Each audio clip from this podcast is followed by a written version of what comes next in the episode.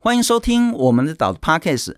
不知道大家有没有看过《神鬼奇航》然后那一部其实拍了很多集的电影啊啊，其中里面有一个船长很厉害，叫 David Jones。我不太清楚它到底是章鱼还是鱿鱼，反正就是很厉害。然后我们看很多电影啊，那章鱼就是那种海怪、大海怪、深海大章鱼，把整艘船呢都吃下去。事实上，章鱼啊，或是鱿鱼啊、套 Q 啊、能西啊啦，这种我们叫做头足类的动物呢，是有非常迷人的地方。第一个迷人的地方呢，它是有是非常强的再生能力。一只脚断掉了，它可以重新再长出一只全新的脚出来。它还有非常厉害的伪装能力，可以随着地形地貌改变自己的颜色、自己的形状，甚至自己的肤质啊，要细也可以，要粗也可以。而且它的大脑有超强的学习跟处理资讯的能力。我们一起来学一学章鱼神秘而且是非常惊人之处。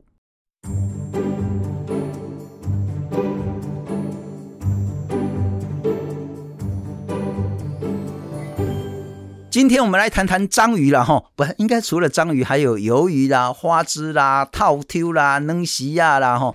其实呢，它们都是头足类的这些动物。这些动物的共同特色是：第一个，它有非常强的再生能力。把它一只脚剁掉呢，它会重新长出来一只新的脚，而且呢，它们有非常强的伪装能力，随着周遭的颜色呢，去改变它的肤色，改变它的形态，甚至改变它皮肤的这些材质，要么可以很细腻光滑，可以粗糙的跟石头一样。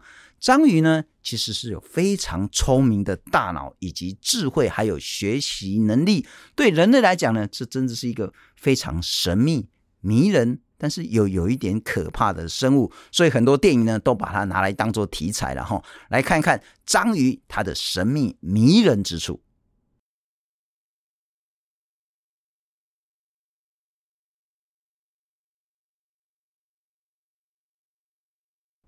好，今天要来谈一谈 大家应该会非常有兴趣的章鱼、鱿鱼了哈。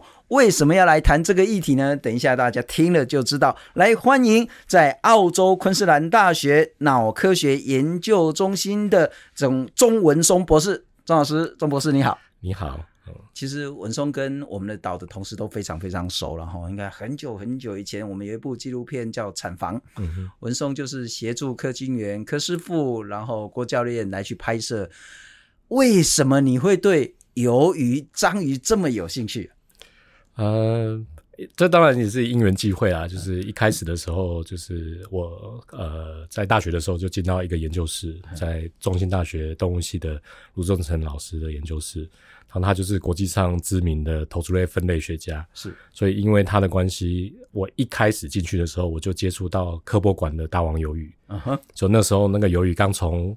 呃，纽西兰运到台湾是，然后我就是帮忙把大鱿鱼从他的棺材里面搬出来的那个学生。OK，对，所以就是从因为这个呃因缘际会，就跳入了这个呃不能回头的一个一个研究的。欸、不太好 听啊，就是说你当时当学生的时候负责扛尸体。对对对对。可是后来就爱上了大王鱿鱼，大王鱿鱼最长最长可以到好几十公尺。就是如果把它的呃攻击触手一起含进去的话，确实是可以超过十公尺。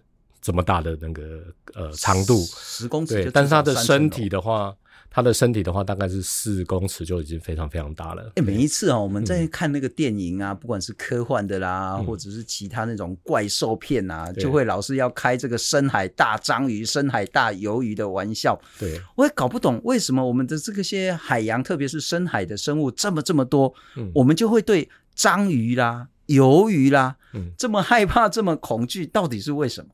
呃，第一个是呃，很多的长得特别奇怪的种种类，总是住在深海。Uh-huh. 那但是我们对于深海的了解其实蛮少的，uh-huh. 所以他就给我们一个充满了幻想的一个空间。Uh-huh. 对，所以呃，再加上大王鱿鱼原来就是住在比较深的海里面，然后个体又大，所以就呃，从不只是台湾，不只是电影界，甚至连一些北欧的神话都是用呃大章鱼、大鱿鱼当做海怪的一个起源，嗯、因为它的尺寸、它的大小，还有它啊、呃，甚至某些种类它的吸盘变成了钩子，是，所以在形态上看起来就是很很吓人，就变成一个呃创作的一个题材。哎、欸，不过这好像也不是只有神话传说，嗯、或是大家只自我想象、自己在那边脑补，然后。事实上，抹香鲸似乎也曾经被这个大王鱿鱼攻击过，嗯、那还有它的伤痕在。对，所以感觉起来是那个真的是大王鱿鱼会对特定的生物，特别是大的哺乳类动物，嗯、会有很强的攻击性。我会用另外一个角度来诠释这个问题，就是在深海里面，因为食物比较少，是，所以他要想办法捕捉任何他可以抓得到的东西。嗯哼，对，所以抹香鲸也是同样的理由潜到深海去，希望可以找到一个。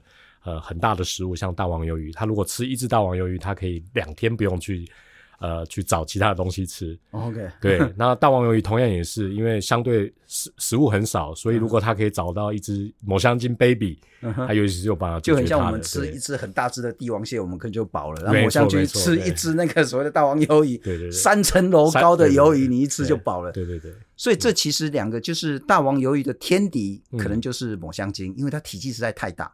对。这是其中一个一个会捕食它的种类，就是抹香鲸啊，或者一些呃鲨呃鲨鱼类也会。Uh huh. 然后大王鱿鱼的话，基本上它是就是随机型的猎食者，是，所以它可能会捕捉鱼啊，或是一些大型比较大型的甲壳类啊，或者是其他的鱿鱼类都有可能。不过，我们对深海其实充满了那种迷恋想象，然后、嗯、你之前也谈到说，人类对于深海的研究恐怕远不及于我们对火星的研究。确实，为什么？我们真的对深海了解这么少吗？对啊，就是呃，举例来说，我们呃，整整个地球有大概百分之七十的面积是被海洋覆盖，是，然后平均的水深超过三千五百公尺深，三千五百公尺，对对对。对，那。绝大部分的研究，呃，基于设备的需求，还有那个方便性，大部分的研究都局限于在两百公尺以前的水。我们如果是自由潜水的话，嗯、了不起就几公尺而已。自由潜水，自由潜水不带那个氧气筒。对，那个世界纪录大概可以一百多公尺吧，详细多深我不太清楚。OK，嗯、那如果你带水费下去，水费的话大概可以，呃，在安全的情况下，安全情况下，对，嗯、大概一百公尺是可以做得到的。那你现在研究的这个水深是多深？嗯，我现在主要的研究的水深都蛮浅的，对，因为我现在主要，啊，你不是做深海研究的吗？对对对，但是深海研究真的很花钱，然后再加上这几年因为疫情的关系所以全世界的研究船的船期都大乱。OK。因为疫情的期间，就是船都不准出海，是，所以现在大概都要再再等五年六年才能消化掉之前累积的船期。嗯哼，所以我已经很多年没有出呃大洋的那个船期了。了解，那之前大概就是几百公尺的水深。之前我主要的作业水深是从两百公尺到两千公尺。两千哦？对对对，我们的网具可以下到两千公尺深，然后摄影机也是。所以你要搭潜那个水下的这些机器，呃，我们可以，当然很幸运的是，我们有机会可以使用潜艇，但是同样的问题，它非常昂贵，uh huh. 然后可以搭载的人员也非常少，是，所以大概那那个特殊的潜艇大概可以到一千公尺深左右。诶、欸，那我们再回到头足类了哈，嗯、你刚刚谈到说头足类就包括我们所熟悉的章鱼是头足类，嗯，鱿鱼是头足类。嗯阿公、能西亚、套丢啊，这些通通都是头足类。对对对对，头足类有哪一些生物？它是一个很古老的软体动物，Okay. 是一群呃，是软体动物里面一群很大的一个族呃类群。Uh huh. 它包含章鱼、呃鱿鱼、鱿鱼、花枝、墨鱼、透抽、卵丝、鹦鹉螺。鹦鹉螺对，鹦鹉螺也是属于在头足类的这个。这个类群的动物是是是，但是鹦鹉螺它还维持着它古老的样子，嗯、所以它还背着一个很大的壳在外面。OK，所以这也是其中一个很重要的原因，就是我们一直认为头足类是属于软体动物的一一家子。是对。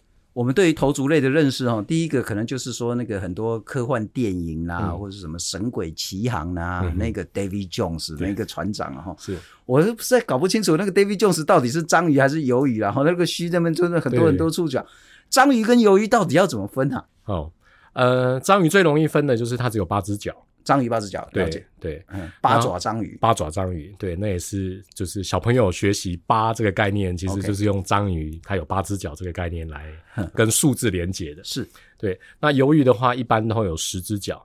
哦，十只脚就是鱿鱼，对，对，它通常都会有八只脚 加上两只攻击触手，就是比较长的触手。OK，对，那它主要是因为呃，它可以利用这个可以呃。特别延伸的攻击触手去抓快速移动的猎物，嗯哼，对，所以这是最主要的形形态的特征的差异。然后再来，鱿鱼因为它一辈子都在游泳，所以它的身体就演化成比较流线型的的样子，就比较长，比较长，而且流线型，头尖尖，就身体变成尖尖的，头都差不多大。章鱼的头跟外后面那个外套膜，那其实是它的内脏，还有它的。呃，鳃所在的位置是，可是头其实是只有在脚上面那一点点，是。对，它的脑也是在那个位置。所以章鱼自己一类，然后八只脚的，对对对。那其他包括套 Q 啦、鱿鱼啦、花枝啦、能西亚啦，这个都是十只脚。这边都是十足类，就是十只脚的类型。但是在更细分的话，像花枝跟墨鱼，它就有一个碳酸钙的骨板，啊哈，然后那个是浮力调节的装置，是，所以它可以利用呃里面的气体跟水的比例的改变来调整它的浮力，嗯，所以它不用一直花费力气在游泳。Uh-huh. 对，那鱿鱼类呢？因为它没有这个浮力调节的装置，是，所以它就得一辈子不停的游泳，维持它的浮力。好，我们闲聊扯淡到这边结束了 哈。因为大家人说，你在干嘛谈那个鱿鱼、花枝啊、章鱼，然后就大家的印象，要么就是从电影，要么就是从夜市摊贩美食在理解。是，但大家其实可能要注意一点。今天找文松来，文松是澳洲昆士兰大学脑科学研究中心的重要成员。头足类跟脑神经、脑科学，它的关联到底是什么？不过谈这个之前呢，其实很推荐大家去看一部纪录片，叫做《我的章鱼老师》。看完你就会知道说，这真的是一个不得了、不简单的生物。它不但可能有情感，它有高度的认知，它有超强的学习功能，它有超厉害的这种谋定整个去捕捉猎物。的这个策略的能力，还有一个更强的哈，大家讲说八爪章鱼，嗯，你把它砍了之后，嗯，它脚马上就再伸出来，嗯哼，超强的生命跟复原能力，嗯哼，还有一个超厉害的伪装，它可以随着它周遭的地形、地貌、颜色，改变它身体的颜色、形状、肤质。对，你要它变成光滑，它就变光滑；嗯、变成粗糙，像岩石、像珊瑚礁一样，它就可以马上变化。嗯、好，接下来是最最最大关键，头足类章鱼、鱿鱼，告诉我们什么东西不知道的事情？嗯、这跟脑科学有什么关联？OK，那这个我们要把时间轴再往前推一点。OK，对，呃，头足类一会变成很重要的生物研究的对象，主要是在一九四零年代。然后，呃，在英国的呃一位研究者 J.J. Young，嗯，他发现，在鱿鱼的身体里面有一个巨大的神经节，对，那它它的粗细呢，大概是人类一条神经的八百倍八百倍大，所以非常粗。所以在显微镜还没有这么发达的年代，嗯，这就变成一个非常重要的神经呃研究的材料。嗯，因为你就是抓一条鱿鱼来，然后把那两条神经取出来之后，你就可以做各种的研究。是因为它非常粗，所以你可以在呃显微镜有限的情况下，还可以做一些实验。那这一个这一个材料就奠定了未来我们对于神经讯号传导的机制的了解。人类对于脑神经或神经传导最初的研究是从头足类开始，是从鱿鱼的巨大神经开始的。了解。对，那这个同时也。变成了后来诺贝尔奖得主的研究的材料，OK，研究了呃神经怎么传导。嗯哼，所以有两个诺贝尔得奖得主呢，其实是因为头足类或特别是鱿鱼对这样子的一个巨大神经对，对，这是在一九五零年代最重要的一个发现。好，那就回到我最、嗯、最最想知道的两个点了哈、嗯。为什么鱿鱼或是章鱼头足类的脚断掉？嗯，身体有一个非常严重的伤痕。嗯。它不但能够修补伤口，嗯，它还可以长出来一个全新的肢体，嗯，它跟人类、跟其他哺乳类动物到底那个最大的差差别关键因素，我们现在人类找到了吗？呃，这个当然是一个非常热门的一个的领域，因为它的再生能力非常强。是，它不只是它的肌肉可以重新长出来，它的神经可以恢复到跟原来的功能一样。是对，那这个对于呃脊椎动物来讲是非常罕见的一个情况。嗯哼，所以我们希望可以在这样的材料上有一些突破。那这几年，尤其这过去的十年。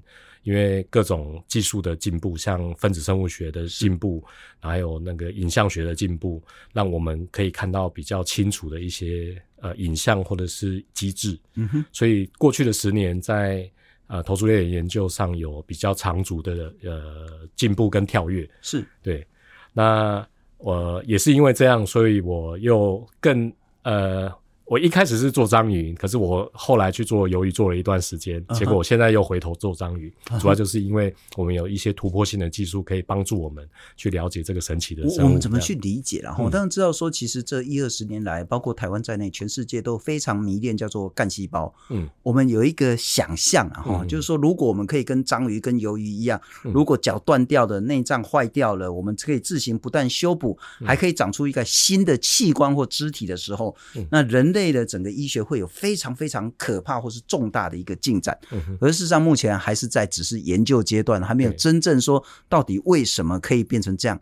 目前为止，不管是在医学上或是在科学上，嗯，我们有一个比较大的进步嘛？呃，有，就是这几年因为呃分子医学、分子医学还有分子生物学的进步，我们开始有那个章鱼的全系列的基因图谱。所以这就让我们去探讨，呃，章鱼类跟脊椎动物的差异性。是，就我们开始发现有非常多，有很多是很像的机制，即使他们在五亿年前就已经分分化，就是，是呃，章鱼类属于比较古老的物种，然后脊椎动物是很后来才演化出来的东西，可是它们却有很多在功能上相近的一些演化。嗯哼，所以。因为这样的发现，我们就开始去做比较详细的比较，到底呃章鱼类为什么可以在长久的活在海洋环境里面？是，然后它怎么样，就是经历了这些这么这么久远的时间，然后演化成现在的样子。嗯哼，甚至它已经有一些功能，就跟现在脊椎动物一样。当然还有很多的功能是脊椎动物所没有的。是是，那就变成呃用相互比较的方法来开始收呃呃。萃呃，就找出一些新的机制，是对是是。例如，我们就发现，呃，章鱼的基因非常非常的保守。保守是什么意思？保守就是它在演化的过程里面几乎没有改变，不像我们的基因，就是脊椎动物为了要适应，嗯，所以我们的基因常常在被在改变。是啊，对。但是章鱼类的基因非常非常的保守，它用了另外一个不同的演化的呃不同的机制来让它可以有呃应付环境变迁的能力。就是它的基因非常保守，可是它却可以在基因体之外来修补，或是演变出新的蛋白质来对抗呃环境的变化。例如，你把一只章鱼丢到冷水里面，uh-huh. 它可以在二十四到四十八小时之内就呃产出就是原呃意料之外的蛋白质来辅助它呃在比较低温的环境里面生活。那就脊椎动物或其他哺乳类动物或其他的生物，可能要经过好几代甚至好几百代、好几百代才有办法。但是章鱼类却可以在短短的几天之内就产生这样的反应。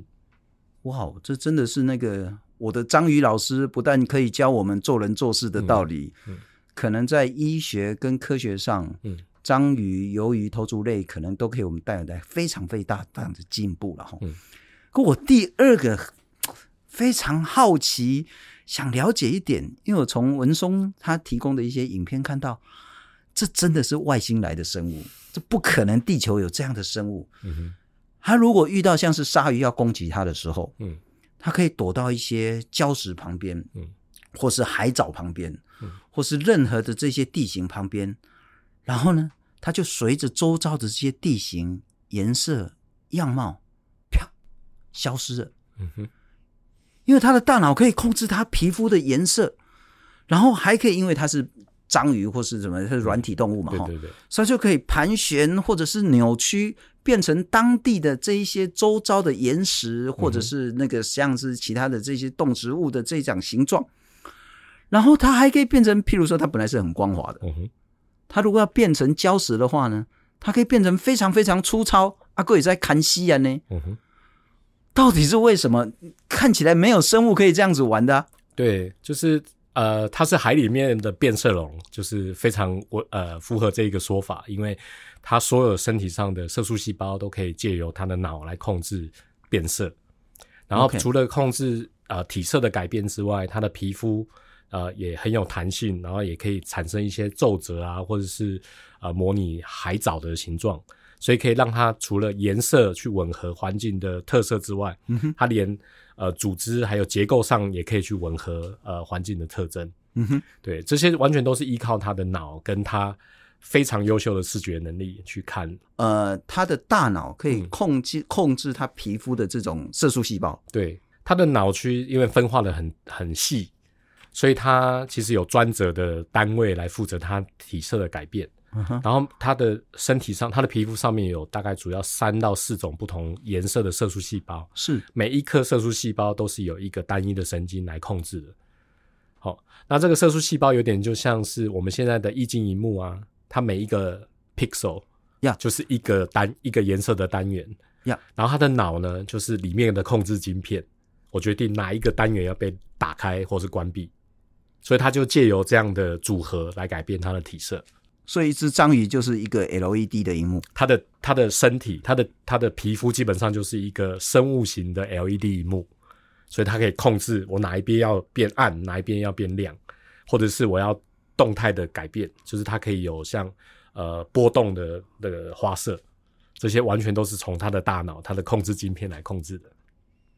你这个应该国防部应该找你去研究一下，这如果做出来，那是超强的那个生物的武器，这样子不是生化了，生物武器。对对对，就是军方是非非常有兴趣这一个方面的研究，所以我们的研究有一方面的资助就是来自美国空军。是是是是，所以我们看到很多科幻片啊，哈，那真的是现在只是科幻片，嗯哼，就也许你披上一层外衣，嗯哼，军事上的外衣，或者是说你看到很多外星生物那些 alien，嗯哼。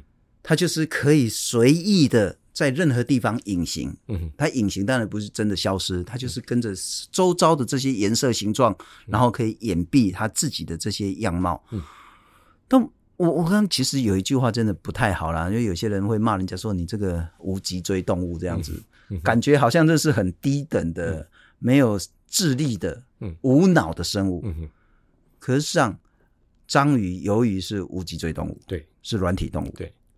但它脑的分工功能可能远远不下于哺乳类的动物。呃，对，我同意。对，不只是我大概不能讲说跟人类很像啊，但是对这样比可能不公平。但是 呃，我们用鱼跟章鱼来比好了，就是它们差不多的体积是的概念的话，啊、呃，章鱼的脑的比例是远比呃鱼类还要更大的。嗯哼，嘿，然后在章鱼的脑，它还有很。呃，专门的分工，例如说，它的视觉区就有特别分化出来的视觉的呃脑区，就负责呃负责各式各各式各样视觉，还有它要怎么去引导它变色啊，或是变形，是啊、呃、这样的能力。然后它也有很好的嗅觉，所以它基本上它的脑是有非常专责的分工。嗯哼，但是它同时也可以整合各种不同的呃感觉的呃输入，然后来帮助他生活在。啊、呃，尤其在呃珊瑚礁区有很多的掠食者这样的环境，是对，所以它其实有非常非常多的特化。例如说，我发现呃，在一种日行性而且日行性的郊区的呃，在珊瑚礁区生活的章鱼，它的学习记忆区就有特别的分化，它有更多的皱褶。就像我们大呃人类的大脑，我们有很多的皱褶，嗯、就是我们相信有更多的皱褶，皱褶相呃的的的生物，它会有比较聪明的一些反应。对，那我们确实发现，在珊瑚礁区，日行性的章鱼确实比夜行性的章鱼更聪明，可以做更多复杂的任务。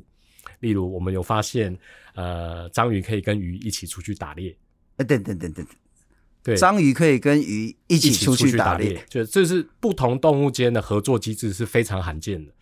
然后我们却在呃大堡礁发现章鱼跟鱼可以一同出去打猎，对，这是一个非常罕见的一个例子，但是也是非常有趣的一个例子。对对对对对，我 我我没有听错哈，就是说章鱼可以跟其他的鱼类嗯。一起出去猎捕其他的食物，是，嗯哼，怎么做到呢？呃，我们最先的发现就是，呃，章鱼它我们知道它很会变体色嘛，是。对。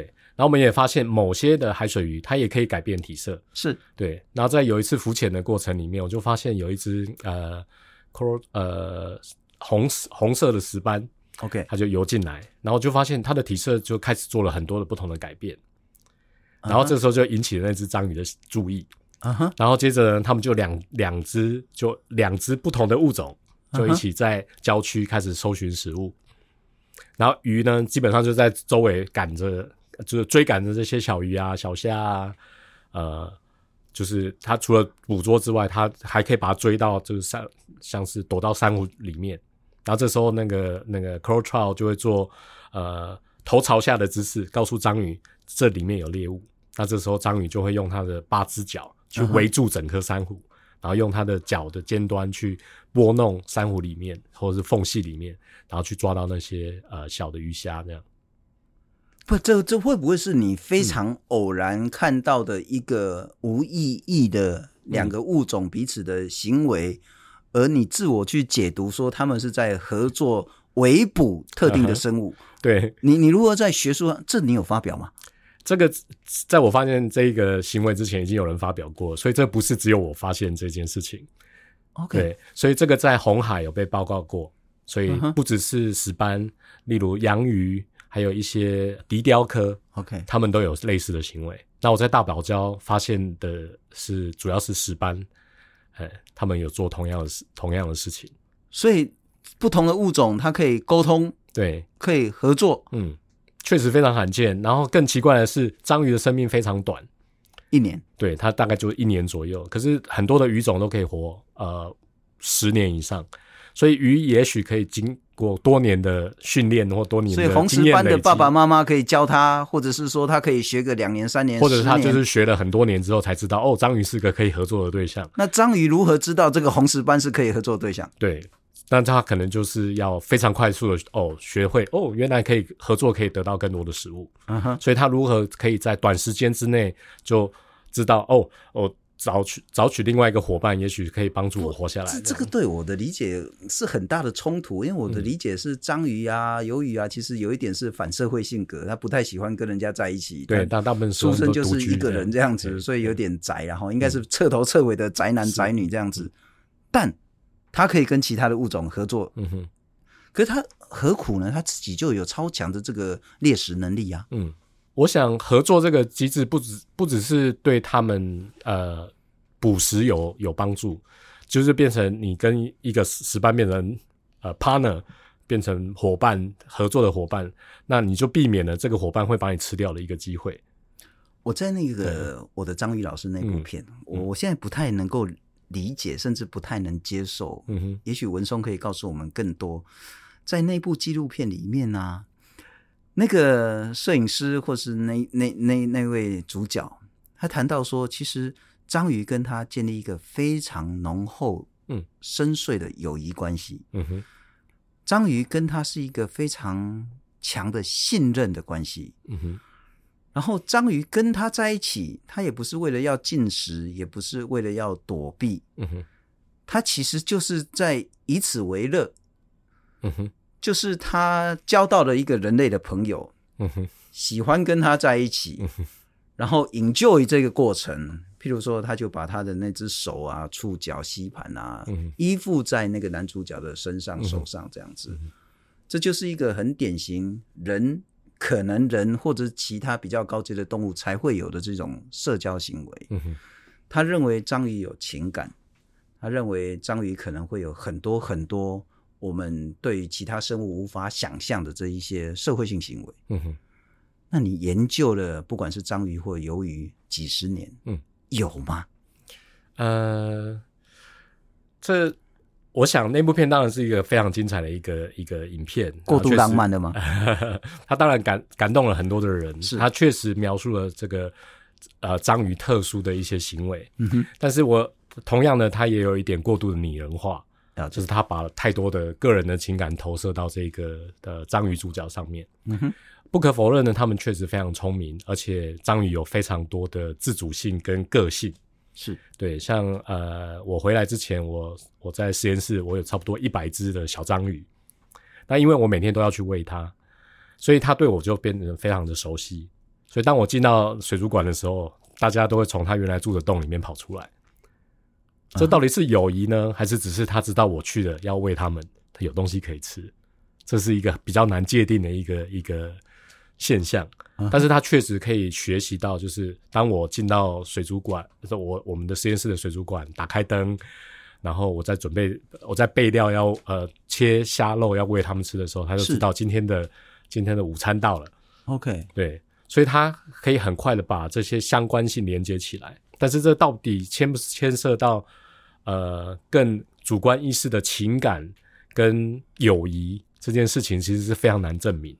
了解，但至少我们可以明确的知道章鱼的学习能力是超强的。对，那因此我们就可以解读，像之前啊，我记得这一两届世足杯比较少了哈。以前老不动不动就是说要让那个章鱼哥来预测这一次的那个世界杯到底是谁会拿冠军啊等等的。预测能力我觉得有点唬烂了哈。对对对。但学习能力，也就是如果人告诉他说，诶，譬如说我给你一个讯号，你就要爬到右边的水槽。嗯哼。我给你另外一个讯号，你就要爬到左边的水槽。嗯、我跟我同事讲说，以前啊，那个他们年轻可能不晓得，以前有那种什么台湾神牛馆，有没有？嗯哼，就在很多交流道啊，然后大家会去那边买药啊，嗯、然后呢，他就会用那个鞭打，或是用电，或是其他的讯号，跟那只牛说二加二等于多少？啊，可能电它四下或打它四下，它就会点四下头这样子。嗯、所以同样道理，你可以透过特定的讯号，嗯。告诉章鱼，嗯，让他走到左边、右边、上面、下面的水槽，嗯，来满足大家对于章鱼哥预测未来的一个想象，这是可行的，这是有可能可以进行的，因为它真的可以很快的呃学习到新的把戏。啊、呃，例如我的小章鱼，我就训练它去认识不同的符号，它只有选对正确的符号，它才会得到当日的晚餐。哦，例如我给它圈跟叉，它必须要选择圈。答对了以后，我才会喂它。但但这这已经比我刚刚讲的更更进一步了呢。对对对对，所以他我不用任何的处罚，我只要他去选对以后得到奖励，这件事情就可以让他很快的学会。嗯哼，对。所以一开始做的时候，因为他没有经验，所以他就会圈叉都会去碰，是，所以两边他都会去试试看。是，然后他后来就发现，给圈的时候，我会很快给他食物。他下一次再看到同样讯号的时候，他就选，他就会很快的去做选择，所以这就是一个非常典型的学习实验。不过，他这种学习能力跟他的脑神经，你们有找出他的那因果关系？我们现在正在执行这一个计划，就是我们呃现在已经可以训练他做什么样的事情。然后接着我们用呃，因为我我我在脑科学中心嘛，是，所以我们有一部全南半球最高解析度的呃核磁共振扫描器，啊哈，所以我可以看到非常非常高解析度的脑的改变，是对。那我们希望可以借由训被训练过的章鱼，比较跟那些呃非常天真、从来没有经过人为训练的章鱼，比较它脑区。之间有没有改变？不然两个问题请教文松。嗯、然后我之前看你在那个海科馆的那些研究跟演讲的时候，嗯、你有谈到说，像章鱼、鱿鱼，它可能会有二十几个脑叶。嗯，然后说啊，人类才四个脑叶啊，章鱼、鱿鱼有二十几个脑叶。后来你跟我讲说，不是二十几个，你如果要说独立分化的这种功能的话，可能是五六十个脑叶，嗯、或是脑部的区域。对，那这部分就是譬如说，你刚刚说，哎。在日间行动的这些章鱼，嗯，会远比夜行性的，嗯，它的整个分化功能、学习功能会更加强。对，所以它其实也会因为环境的变化，大脑的生理结构发生改变。嗯，对，就是在演化学上，在演化上，它为了适应它生活的区区域，这些日行性的章鱼，因为它生活在大堡礁的非常浅的水域里面，是还有很多很多的掠食者。所以他在学习记忆区就特化的特别厉害，uh huh. 然后他的视觉视丘变得特别的庞大。OK，就是他可以看得更好，然后看得更快，然后再把他看到的这些讯息来帮助他做拟态啊，或是躲避敌害。嗯哼、uh，huh. 他是为了活下来嘛。是，所以那些没有改变的，可能就已经被被就是在演化的过程中被淘汰掉了。Uh huh. 所以现在留下来这些日行性的章鱼，确实是跟。我们传统认识的日呃夜行性的章鱼有非常大的不同。我看那个我的章鱼老师那部纪录片也谈到说，他譬如说在猎捕龙虾，嗯，他那个章鱼啊，八只触手啊，嗯，去抓的时候，龙虾就从上面跑掉，嗯哼，下一次他就学乖了，对，这只章鱼呢就不从旁边抓龙虾，嗯，直接从上面扑下照下去，对，嗯。那我说天哪，嗯。啊，这跟那个什么军事战略家不是一样吗？对对对。嗯、你犯了一次错之后，嗯、第二次你彻底改变你的这种捕捉的策略。嗯嗯。所以他除了学习之外，他在改变策略以及制定他的这种猎捕的行为上，他也会有根本性的一个进步。对，而且非常快速的改变他的决做决定的的机制。嗯哼。例如，我们做了一个典型啊、呃、非常经典的一个实验，就把啊、呃、螃蟹放在罐子里面，啊哈，然后他看得到。他他第一次攻击就抓到罐子，但是他没有办法抓到里面的食物。是，他下一次就不去攻击那个罐子，他要想别的方法，甚至他就不再碰它了。他知道他没有办法拿到那个东西，这根本就外星来的生物，这不太可能。他确实真确实非常非常的聪明，没错。哎，不过我说你为什么要跑到澳洲去做研究？我觉得之前你那个产房的那部纪录片，嗯、就在东北角，能西亚就很多啊。嗯那我们理论上，不管是章鱼、鱿鱼、大王鱿鱼，我不晓得了哈。嗯、那头足类在台湾应该很多才对哦。对，台湾是一个宝地，宝地、啊。对，因为台湾的头足类的多样性真的是非常非常高。Uh huh、就是光台湾这么小的一个范围里面，我们大概有全世界七分之一的种类分布在台湾的海域附近。嗯哼、uh，huh、对，这也是去澳洲之后才体验到，哇，在台湾这么小的一个区域的数量，居然。已经超过台呃澳洲大概一半的数量，你跑到澳洲才知道，原来台湾的那个数量多样性这么多。对对对对对。但问题是，台湾就没有比较厚实的研究团队啊。呃，当然有很多的呃不同的研究团队在进行相关的研究。应该是这样说好了，在澳洲因为有它的环境比较多样，所以我们可以去比较热带啊、亚热带到温带不同的情况，还有到深海。那台湾的话，就是呃，像我以前潜水很多嘛，那我只有在东北角比较容易看到卵丝，就是数量比较多的呃研究的对象。那虽然我们有很多的呃种类在这里，但是并不是每个种类都很容易发现。例如我有呃很多深海的种类，我一定要用到研究船才有办法。是对。那我去澳洲的话，就是因为呃我们的团队有很多国际合作的机会，所以我有机会使用呃各国不同的研究船。是，所以这个这这这是让我大开眼界的地方。原来很多的物种在澳洲分布，其实在台湾也有。对.那我去学习了新的网具，还有新的呃技术，就我们有办法把一些深海很难捕捉的物种活着带到船舱上来，是呃做观察或进一步的研究。那希望有机会有机会的话，也可以把这样的技术带回来台湾。这样，不这真的很重要了哈，特别是在所谓的神经科学这一部分，嗯、如果台湾自己有头足类的自我的研究的话，那恐怕是一个非常好的一个进步。嗯，不过可能再聊一聊了哈，嗯、就是说其实。虽然我们还是觉得这很有趣，然后我是这样讲好不好？就很好吃的食物，可事实上它应该还是面对到整个环境变迁的问题。嗯，嗯那包括说海洋污染，包括塑胶类的制品，嗯、乃至于包括整个气候严重的变化。嗯，这一二十年来，头足类的生物是否面对到一个不管是数量或者是生态栖地上一个很大的冲击？嗯。呃，对，环境的改变确实对这一个生物有很大的影响啊、uh 尤其是一些重要的渔业的呃目标种，像是大洋性的鱿鱼，因为它每年有一个固定聚集产卵的一个时间，那如果它错过这个时间，或者是它正确的时间到达，但是却没有足够的食物来呃维持它的族群量的话，那它整个族群量就会快速的降低。这个在过去的二十年里面，已经发现了，已经发生了几个大的事件。例如，呃，台湾很重要的远洋渔业的，呃，有远洋鱿鱼业的一个目标种就是阿根廷鱿鱼。嗯哼。然后他们在呃一九九八年的时候，呃，有一次就是热水团太快进到那个产卵区，就导致产卵族群没有足够的食物，就整个族群就呃数量降低的非常非常多。是，哎。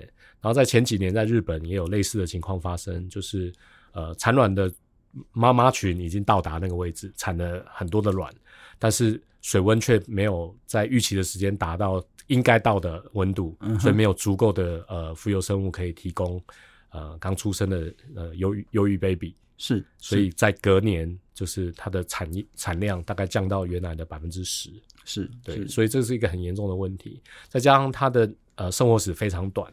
所以如果这一个族群没有办法被呃稳定的维持数量的话，它如果连续经历两次这样的大大型的事件，那可能整个族群就会垮掉。是是是，这个问题其实我们谈到各种不同的生物，都会谈到说，包括栖地的破坏，包括污染的问题，特别是气候变迁。嗯，那很多生物都面临到很大很大的一些冲击的问题。不过，对于头足类，其实会有更大的一个急迫性，是说我们真的觉得这种生物实在太有趣、太迷人或太神秘。嗯哼，所以我们真的要好好的。维系我们的环境，然后保持我们的海洋生态的这样子一个平衡。嗯，那否则我们真的失去了一个非常重要的章鱼游鱼的老师。嗯，非常谢谢澳洲昆士兰大学脑研究中心的研究员钟文松，谢谢文松，谢谢。如果你喜欢这一集的节目，也别忘了要按五星、按赞、分享，让更多人知道。当然，如果你对我们这个我们的岛的 Podcast 有任何的意见，建议甚至批评的话呢也欢迎留言我们都会非常非常认真的看待。再次谢谢你哦。